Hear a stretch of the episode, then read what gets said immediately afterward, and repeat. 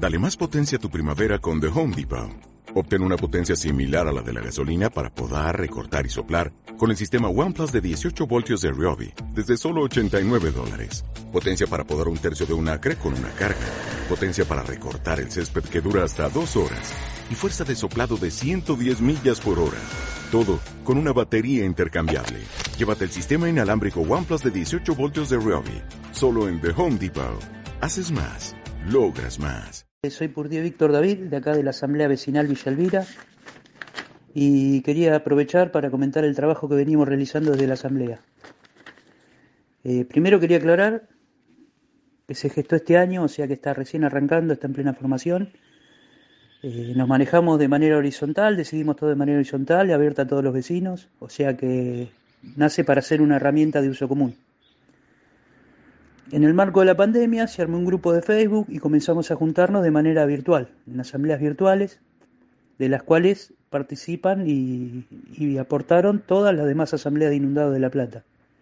Gracias a eso y a su experiencia, al venir de tantos años de lucha, nos aconsejan ir a la delegación municipal, realizar una asamblea presencial ahí y dejar un petitorio con las problemáticas del barrio y el pedido de centros de evacuación y cuadrilla de prevención.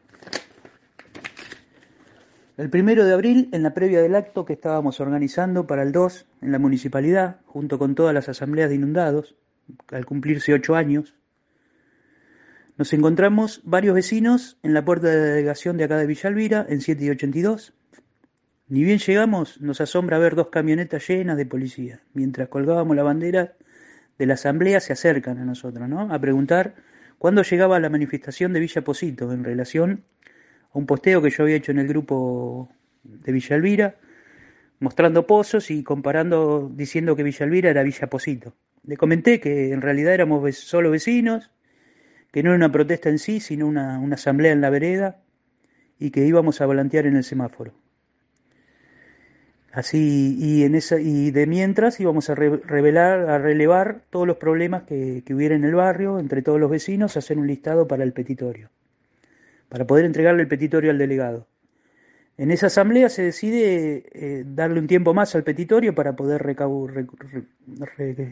relevar el resto de los vecinos, ¿no? que pudieran más vecinos sumar, sumar voces al petitorio. En estábamos ahí en la asamblea y se acerca Carlos Bácaro, el delegado de acá de Villa Elvira. Él se acerca solo y se pone a escuchar los reclamos que le efectuamos y se compromete a trabajar en los mismos. Eh, después de eso, se confeccionó un petitorio en el cual, el cual fue entregado en la delegación y en la municipalidad.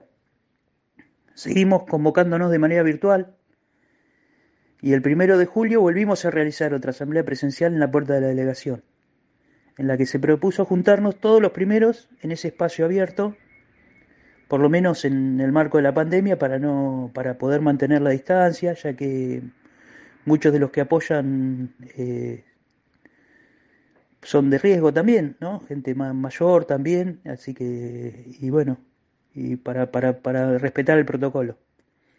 En esta oportunidad se habló de un plan de alerta temprana y evacuación, llevado a cabo no desde el PRI, se habló de que el PRI eh, no sale ni va a salir, aparentemente, eh, algo más, una prevención primaria llevada a cabo desde la delegación. Se lo fue a consultar a Carlos Bácaro, sobre el avance de los puntos que le habíamos dado y si podía salir a hablar con los vecinos, a lo cual él accedió y otra vez en asamblea los vecinos le hicimos todos nuestros planteos. Por último, no quería dejar eh, sin mencionar el tema importante, que más allá de las reparaciones, o sea, que podamos conseguir de una calle o de una luz o de, o de, o de otras cuestiones, el tema de los los reservorios tapados, los tres reservorios que trabajaron en el 2013 están tapados en este momento. Y el tema más importante que tenemos, la autopista, que nos va a cortar el humedal al medio, con un terraplén de 4 metros por 100 de ancho, eh, una autopista opinada por todos los ambientalistas como un ecocidio, pero que está avanzando y que lamentablemente nos va a dejar a todos inundados. Así que agradezco la difusión eh, y, que ojalá que todos los platenses nos comprometamos, porque si bien va a afectar directamente al Villa Elvira, porque justamente corta el terraplén, del terraplén este, corta el humedal del Maldonado al medio, o sea que si habían dos metros vamos a tener cuatro. Al resto de la ciudad de La Plata también lo va a afectar y a la región en cuanto a lo medioambiental eh, va a ser terrible. Así que un saludo y esperemos que todos tomemos conciencia de, la peligrosidad ¿no? de lo que están haciendo.